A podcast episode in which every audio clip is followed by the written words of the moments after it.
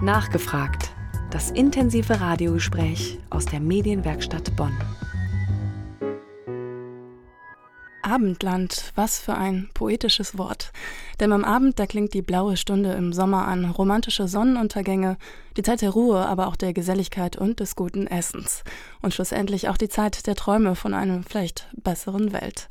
Doch das Abendland hat in jüngster Zeit auch wieder eine düstere Bedeutung bekommen, nämlich die Bedeutung eines Kampfbegriffes für Gruppen, die sich einsetzen gegen Zuwanderung und Flüchtlingsarbeit, die den sogenannten Untergang des christlichen Abendlandes heraufbeschwören und Angst machen wollen. Wie man aus christlicher Perspektive mit dieser Entwicklung umgehen sollte, das ist das Thema heute von Nachgefragt. Und als Gesprächsgast begrüße ich dazu ganz herzlich Werner Höpsch. Bis Ende März war er Leiter des Referats Dialog und Verkündigung im Erzbistum Köln. Guten Abend, Herr Dr. Höpsch. Guten Abend, Frau Wesse. Eine kurze Frage zum Warmwerden mit diesem Thema. Wenn man Abendland heute in ein Navigationsgerät im Auto eingeben könnte, wo würde es dann einen hinführen? Also sehr wahrscheinlich würde das Navi das Abendland gar nicht mehr finden. Wenn es das Abendland finden würde, würde man sehr wahrscheinlich irgendwie gegen Westen, also in den Bereich der untergehenden Sonne geleitet werden. Interessant ist Orient äh, dagegen, weil da der Begriff Orientierung herkommt und da würde man viel besser äh, navigiert werden äh, zum Osten. Also so einfach ist es mit dem Abendland dann schon mal nicht. Was es genau ist und was insbesondere das Christliche daran ist, darum geht es in der nächsten halben Stunde bei Nachgefragt mit dem Theologen Werner Höpsch. Am Mikrofon begrüßt sie Johanna Risse. Ist es Realität oder gar ein Mythos? Das fragt derzeit eine Veranstaltungsreihe der Kirche im Rheinviertel in Bad Godesberg, nämlich die Frühjahrsreihe des Forum Rheinviertel. Werner Höpsch ist im April ein Referent dieser Veranstaltungsreihe und nun vorab bei uns zu Gast. Herr Höpsch, Sie wollen in Ihrem Vortrag auch die Begriffsgeschichte des christlichen Abendlandes auf den Grund gehen. Ein komplexes Unterfangen. Können Sie uns vielleicht eine Idee davon geben, wie das Abendland und die Abendländler in die Welt kamen? Ich kann es kurz versuchen.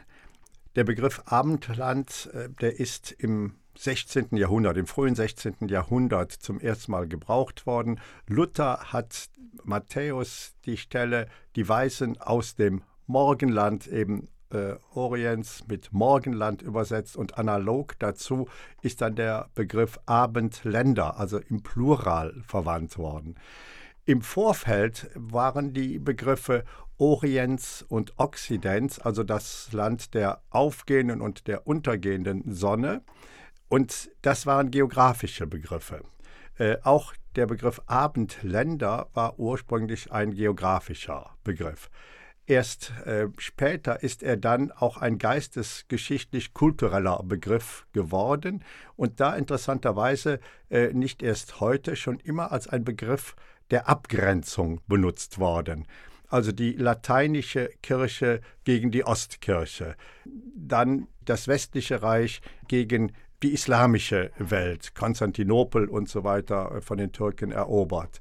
Äh, dann ist der Begriff in der Romantik, Novalis, äh, die Brüder Schlegel, wieder entdeckt worden und war dann ein Sammelbegriff, der Elemente aufnahm aus der Antike und dem Germanentum. Dann ist dieser Begriff ideologisch äh, benutzt worden, etwa in der Zeit des Nationalsozialismus. Da ging es vor allem gegen den Osten und das war der bolschewistische, der kommunistische äh, Osten. Dann ist der Begriff in der Adenauer-Ära von Adenauer benutzt worden. Auch hier ging es dann äh, um die Bewahrung und die Rettung des Abendlandes, auch wieder gegen den Osten. Und heute nennen sich ja die Bezeichnung kommt mir immer sehr schwer über die Lippen, äh, patriotische Europäer gegen die Islamisierung des Abendlandes, also Pegida. Hier wird der Begriff Abendland auch wieder als ein Kampfbegriff benutzt. Also der Begriff ist sehr, sehr vielschichtig. Äh, er ist ein Mythos, er ist eine Erfindung und er ist ein Containerbegriff. Man legt vieles hinein, was man nachher raushören und lesen möchte. Also jetzt haben Sie quasi die Frage der Veranstaltungsreihe ja auch schon beantwortet. Würden Sie eher sagen, es ist also ein Mythos? Es ist ein Mythos und trotzdem muss man sich mit ihm auseinandersetzen. Denn wichtig ist zu sehen, was transportiert denn dieser äh, Begriff. Und das bin, da bin ich nicht der Einzige, der sagt, es ist ein Kampfbegriff oder zu einem Kampfbegriff geworden. Solange man den Begriff Abendland geografisch verwendet, ist er eben eine geografische Bezeichnung, die ein Land oder Länder, Abendländer bezeichnet, die im Westen äh, liegen. Die Grenzen äh, wechseln hier, aber sobald er ideologisch aufgeladen wird, ist er entweder ein Begriff, der eine Vergangenheit, die es in der Einheitlichkeit, wie der Begriff es nahelegen will, nie gegeben hat, oder eben ein Abgrenzungsbegriff gegen äh, den Islam oder gegen die Bedrohung äh, durch die Kommunisten im Osten. Abgrenzung ist aber vielleicht ja auch ein wichtiger Prozess. Was ist denn das Verwerfliche daran? Ja, das Verwerfliche an der Abgrenzung ist, äh, dass er Feindbilder oder dass dieser Begriff dann genutzt wird, um Feindbilder zu schaffen. Ähm, ich kann es deutlich machen, 1900 18, 1920 hat Oswald Spengler ja ein Buch geschrieben, Der Untergang des Abendlandes.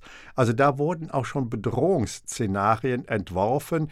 Der Westen, die Kultur des Westens ist bedroht, sie wird untergehen und wir müssen uns dagegen zur Wehr setzen. Und diese Wurzeln, äh, also der Untergang des Abendlandes, der wurde ja des Öfteren dann beschworen und das ist auch heute äh, wieder der Fall. Also er wird äh, genutzt, nicht um zu sagen, wir unterscheiden uns hier, sondern er wird genutzt, um die eigene Identität gegen, und das ist mir ganz wichtig, gegen andere zu bestimmen. Und das kann aus meiner Sicht nicht christlich sein. Auf der einen Seite überladene Flüchtlingsboote, Menschen, die um das nackte Überleben kämpfen. Auf der anderen Seite demonstrierende Rechtsgesinnte, die angesichts der Flüchtlingssituation den Untergang des christlichen Abendlandes heraufbeschwören. Extreme Bilder, die nur schwer miteinander in Einklang zu bringen sind. Zu Gast ist nach wie vor Werner Höpsch, bis vor kurzem Leiter des Referats Dialog und Verkündigung im Erzbistum Köln. Herr Höpsch, Warum ist der Begriff des christlichen Abendlandes gerade wieder so aktuell? Warum holen die Gruppen ihn jetzt gerade jetzt heraus? Der Begriff christliches Abendland war ja in den 50er Jahren schon einmal aktuell und dann hat er einen Karriereknick bekommen, ist nach unten abgestiegen und er ist jetzt durch die rechten und rechtspopulistischen Bewegungen wie Pegida wieder aus der Mottenkiste hervorgeholt worden. Dieser Begriff ist deswegen so gut geeignet, weil man vieles in diesen Begriff reinstecken kann, was man dann rauslesen möchte. Und interessant finde ich hierbei die Verbindung christliches Abendland. Es kann gar nicht den Rechtskonservativen und den Populisten um die Verteidigung eines Christlichen gehen, denn das Christliche macht sich nicht an Grenzen fest. Das Christliche macht sich an Haltungen fest, an Überzeugungen fest, an dem Evangelium, das die Armen in den Blick nimmt. Äh, den Armen wird die frohe Botschaft verkündet und ist kein geografischer Verteidigungsbegriff. Von daher wird hier in diesem Kontext äh, christliches Abendland von den Rechten ein Begriff instrumentalisiert, der genau antichristlich äh, ist, weil er zur Ausgrenzung von Menschen führt äh, und das zum Ziel hat. Also ist das ein ganz offensichtlicher Widerspruch, sich auf das christliche Abendland zu berufen und dann gleichzeitig aber gegen Migration zu sein. Ja, das ist ein absoluter äh, Widerspruch, weil christlich nimmt die Armen, die Menschen, die in Not sind, in den Blick und nicht, es ist kein Verteidigungs äh, Begriff. Dann ist ja noch ganz interessant, heute wird auch öfters der Begriff jüdisch-christliches Abendland oder jüdisch-christliche Leitkultur verwandt. Auch das ist eine Begriffserfindung, äh, ein Mythos, denn natürlich ist an der Wurzel des Christlichen das Judentum. Aber wir müssen auch sehen, dass im letzten Jahrhundert auch im Namen des Christlichen das Judentum verfolgt, Jüdinnen und Juden verfolgt und vernichtet worden sind. Da war überhaupt nicht von jüdisch-christlicher Symbiose gesprochen. Aber jetzt im Augenblick gegen den Islam, etwa von Seiten Pegidas, ist dann auf einmal eine jüdisch-christliche Verbindung, weil sie ins Konzept der Rechten passt, aktuell. Und dagegen muss man sich als äh, Kirche, äh, als Kirchen sehr deutlich äh, zu Wort melden äh, und gegen den Gebrauch des christlichen Abendlandes in diesem Sinne äh, äh, vehement wehren. Sie haben ja schon erwähnt, dass es schon mal eine politische Instrumentalisierung dieses Begriffes gab, und zwar im Nationalsozialismus. Ist das heute ein anderes Phänomen oder ist es das gleiche? Das Phänomen ist, finde ich, das gleiche. Es wird die Identität gesucht in der Abwehr und äh, Ausgrenzung des anderen, in der äh, Herabwürdigung des anderen. Das ist das Phänomen. Die Inhalte sind unterschiedlich. Heute ist es der Islam äh, und in der Zeit des Nationalsozialismus waren es das Ariertum, äh, das eben dann gegen das Judentum oder Bolschewiken oder ähnliche Richtungen genutzt äh, wurde. Also das Phänomen Identitätsstärkung durch Ausgrenzung und Feindbilder schaffen, das ist äh, das Gleiche und das funktioniert auch heute noch. Und meine Überzeugung ist, wir müssen schon nach einer Identität fragen. Das ist vollkommen unbenommen. Aber eine Identität zu gewinnen aus dem eigenen heraus und nicht in der Ausgrenzung und Diffamierung des Fremden, darin liegt eine starke Identität. Schwache Identitäten brauchen Feindbilder, um sich selbst äh, zu bestimmen sind wir ja auch schon bei den Lösungsansätzen, was man machen sollte. Aber vielleicht noch ganz kurz, warum, wenn das so voller Widersprüche ist, warum gelingt es diesen sogenannten Abendlandrettern denn so gut, die Bevölkerung anzusprechen? Weil sie bekommen ja Zuspruch. Ich finde, es gelingt ihnen nur zum Teil. Es wird nur ein Teil der Bevölkerung angesprochen. Und man hat hier einen Begriff, genommen, der sich eignet. Äh, Abendland und Morgenland, äh, das sind Gegensätze. Äh, hier ist, wird die Geschichte bemüht. Man sieht die Türken vor Wien stehen, man sieht äh, den Islam als Bedrohung äh, des Westens. Und diese Begriffsgeschichte, äh, die wird genutzt und da eignet sich ein solcher Begriff besonders für Menschen, die sich überhaupt nicht mit der Geschichte näher befassen sondern die diesen Begriff unbesehen übernehmen äh, und dann nach Belieben eigentlich äh, füllen. Sie hören nachgefragt am Sonntagabend und wir sprechen heute mit dem Theologen Werner Höpsch über den Begriff des christlichen Abendlandes. Wir haben schon gesprochen über die Begriffsgeschichte und auch die derzeitige Instrumentalisierung des christlichen Abendlandes durch rechtsgesinnte Gruppen. Jetzt stellt sich die Frage, wie Christen mit dieser Entwicklung umgehen sollten. Der frühere Bischof von Mainz, Kardinal Karl Lehmann, hat jedenfalls in einem Interview gesagt, dass er den Begriff christliches Abendland nicht mehr verwende, weil ihn die Falschen benutzen. Er spreche lieber von Europa. Ist das eine gute Idee, Herr Hübsch? Ich benutze den Begriff christliches Abendland auch nicht, äh, ohne mich jetzt mit Kardinal Lehmann in eine Linie äh, zu stellen. Äh, und zwar deswegen, weil dieser Begriff immer unscharf gewesen ist und nie genutzt werden konnte, um eine genauere Beschreibung dessen, was damit gemeint ist.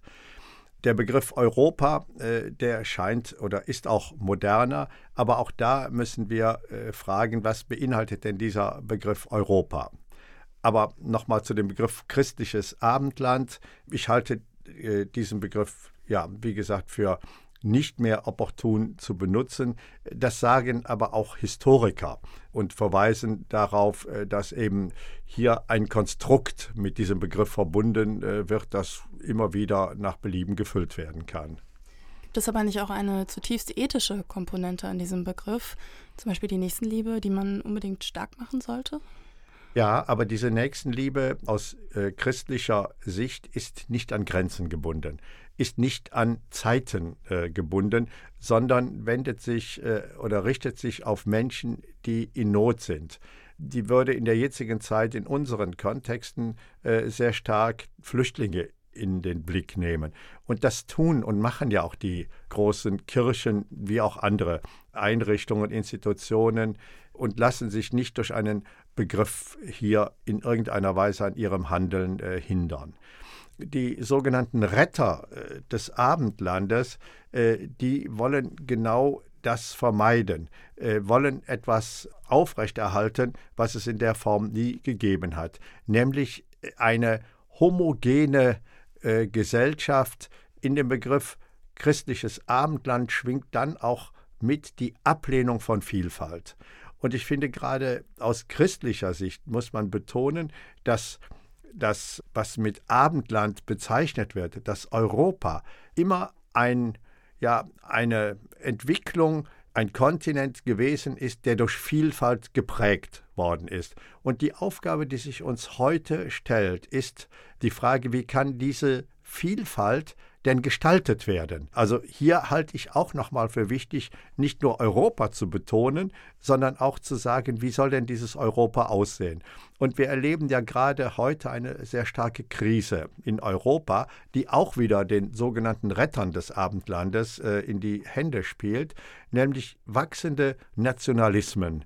Wahlkämpfe werden gemacht mit der Ablehnung von Europa.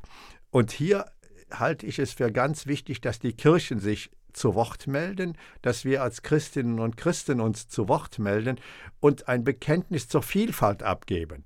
Das heißt nicht eine verschwommene Identität äh, zutage treten zu lassen, äh, sondern das eigene im Konzert des vielen zu betonen, aber nicht gegen das Fremde oder das andere zu betonen, sondern die kulturelle und religiöse Vielfalt als Folie zu nehmen, das eigene noch einmal zu verstehen, ins Wort zu bringen und in den Dialog zu bringen.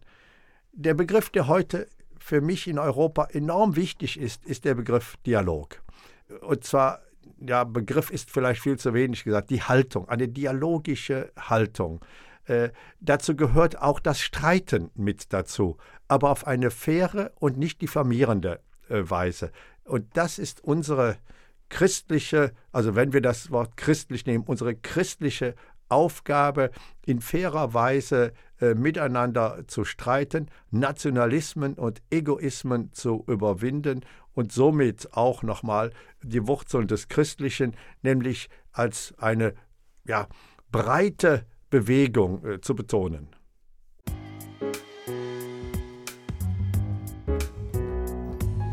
Nachgefragt das intensive Radiogespräch aus der Medienwerkstatt Bonn. Das christliche Abendland und seine angeblichen Retter, das war Thema bei Nachgefragt. Wenn Sie Lust auf mehr haben, die Kirche im Rheinviertel in Bad Godesberg widmete dem christlichen Abendland eine ganze Veranstaltungsreihe. Der nächste Referent ist unser heutiger Gesprächspartner, der Theologe Werner Höpsch. Er trägt vor am Dienstag, den 25. April um 19.30 Uhr im Pfarrzentrum St. Andreas in der Rolandstraße 2. Das ist in Rüngsdorf. Vielen Dank, Herr Dr. Höpsch, dass Sie uns heute Abend schon so viel zu dem Thema christliches Abendland verraten haben. Und wer die Sendung noch einmal nachhören möchte, nachgefragt finden Sie wie immer auch im Podcast im Internet. Einfach medienwerkstattbonn.de eingeben. Bei Facebook können Sie nachgefragt auch kommentieren. Sagen Sie uns gerne Ihre Meinung. Wir antworten gerne und garantiert. Am Mikrofon verabschiedet sich Johanna Risse. Ich wünsche Ihnen noch einen informativen und schönen Sonntagabend.